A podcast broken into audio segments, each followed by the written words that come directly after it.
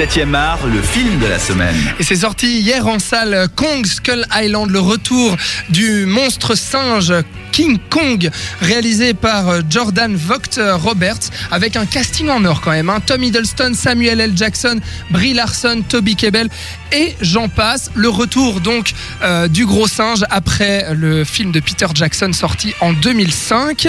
Alors du coup, ça raconte toujours la même histoire globalement. Hein. C'est un groupe d'explorateurs euh, qui s'aventure au cœur d'une île inconnue du Pacifique, la Skull Island justement, en forme de crâne, aussi belle que dangereuse, et ils ne savent pas encore qu'ils viennent de pénétrer sur le territoire de Kong et de beaucoup d'autres monstres hein, à droite à gauche qui vont petit à petit euh, traverser l'écran.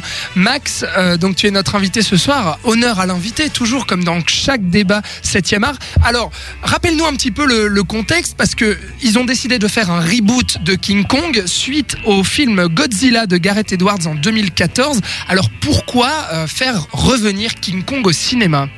Oui, alors. Alors Euh, oui, si on t'entend, c'est mieux. Ouais. Dis-moi. Alors, ce qui se passe, c'est que donc le précédent de Peter Jackson en 2005 était distribué par euh, Universal, qui détient le droit de King Kong à la base.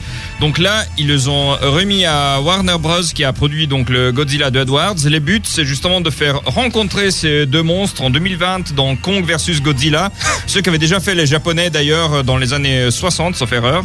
Donc, euh, co- euh, ce, nou- ce nouveau Kong, il est situé dans ce qu'on appelle le Monsterverse. Donc, on a eu Godzilla, maintenant il y a Kong Skull Island, où il y a des références au Godzilla de Edwards euh, au niveau de cette association qui s'appelle Monarch. Puis on parle justement de l'événement de 54, donc la naissance de Godzilla, euh, si, si l'on veut.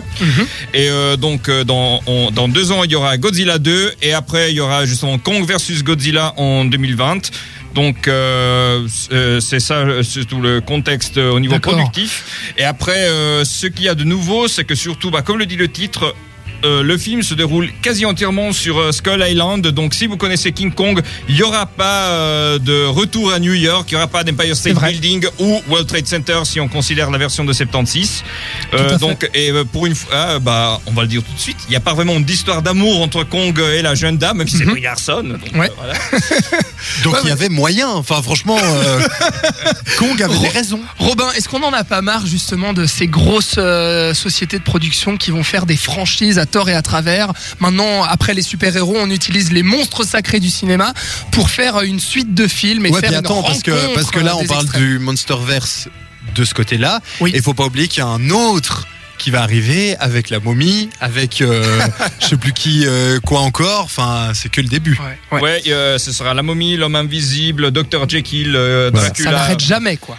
Non, bah en même temps, euh, bah moi je pense que c'est pas forcément les, bon c'est pas forcément le débat, on va pas trop s'étendre là-dessus, mais je pense que c'est pas tant le problème des producteurs, c'est plus le problème du public. Ouais. Je veux dire, si le public y Ah, le va, public y le va, public paye à chaque fois pour aller voir ces films qui Soyons d'accord, dans la grande majorité sont corrects mais sans plus, bah forcément qu'ils vont pas s'arrêter. hein. Alors, euh, on, on peut revenir peut-être très vite fait là-dessus avant de parler de Kong. Comment vous aviez trouvé Godzilla, vous Euh, Rapidement, Max, euh, Robin? Alors moi j'avais bien aimé Godzilla, il y a un peu le même problème qu'il y a dans Kong, donc je vais y revenir après, mais je trouvais assez efficace surtout pour réintroduire le personnage après euh, la version assez pénible qu'avait fait Roland Emmerich en 98. D'accord.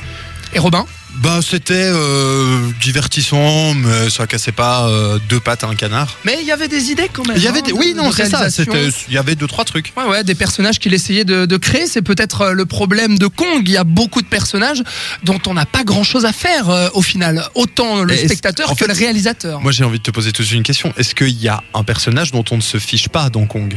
Bah c'est ça. Je pense qu'en fait, euh, le, le- pour moi, le gros problème du film, alors c'est bon, maintenant on rentre dans, dans le débat sur le film, c'est que ça se fout de tous les personnages. Déjà, on peut parler de ça avant de parler d'autres choses et des autres problèmes du film, mais ça se fiche autant de King Kong que de tous les autres et que de tous ces acteurs. C'est-à-dire qu'on a réuni un casting. Il y a John Goodman aussi, je l'ai pas cité, euh, et John C. Reilly qui fait euh, aussi une, une apparition. Enfin, je veux dire, il y a un casting énorme, mais en fait, les personnages, il y en a aucun qui existe, Max. Alors euh, je suis pas d'accord à 100%, je veux dire, euh, d'a- d'ailleurs c'est le même problème que j'avais un peu avec euh, Godzilla, c'est-à-dire que les personnages humains étaient assez mal écrits, et euh, en plus dans Godzilla, à part Brian Cranston, je trouvais pas les acteurs si formidables non plus, mais dans Kong, euh, au contraire, je trouve, oui, ils sont toujours assez mal écrits, mais quand même, euh, Tommy Dustin, Brie Larson, John Goodman, etc., ils ont tous un certain charme qui euh, contribue à rendre ces personnages quand même. euh, euh, j'ai accroché à leur histoire, même si euh, je m'en fous un peu des personnages. Mais moi, le problème que j'ai en fait avec ce film, c'est vrai que Tom Hiddleston et surtout Brie Larson jouent très très bien. Et enfin, mais le truc, c'est que contrairement à par exemple, même si on peut pas tout à fait faire une, comparaison, mais par exemple par rapport à, un- film aussi un peu de survie du style Predator, par exemple, Ouais. euh, là tu sais que ces personnes-là, en tout cas les deux premiers, donc Hiddleston et Brie Larson, ils vont pas mourir. Ouais. Tu sais qu'ils vont rester jusqu'au bout. Et donc du coup, il n'y a pas ce sentiment vraiment de, de, de, de stress ou de, Ah de, de- où tu te dis oh non, il faut pas qu'il meure, oh non, machin. Alors que justement, pour rester sur cet euh, exemple-là, Predator, du début à la fin, T'es tendu, t'es tendu pour Ouais. tous les personnages. Alors que là, tu sais que il y en a au moins deux, trois où ils vont rien se passer, et puis il y en a deux, trois où tu sais exactement pourquoi ils sont là, Samuel Mhm. L. Jackson. Euh, et, euh, et voilà. Enfin, Ouais. du coup, il n'y a pas de surprise. Bah, parce que dans Predator, il y avait une réelle, une réelle mise en scène et des réels enjeux Oui, avec non, des alors, personnages bien sûr, existaient. bien sûr, mais disons pour faire une petite comparaison, voilà. Tout- non mais tout à fait. C'est d'ailleurs le film cite quand même un peu Predator. Ça cite aussi Apocalypse Now, euh, notamment sur le visuel, sur le contexte, euh, avec euh, la guerre du Vietnam aussi euh, au tout début. Et l'utilisation Enfin, a- de la musique. et Exactement, l'utilisation de la musique, tout ça. Euh, mais au final, à quoi bon ce film? Il y a aucun enjeu, aucun suspense. À quoi ça sert, Max? Bah, à mon sens, ça sert euh, surtout, bah, justement, faut réintroduire euh, Kong pour un nouveau public. Faut quand même mettre en place euh, le conflit qu'il y aura avec Godzilla. Comme j'ai dit, il y a des petites références, surtout au début du film, puis un peu vers la fin.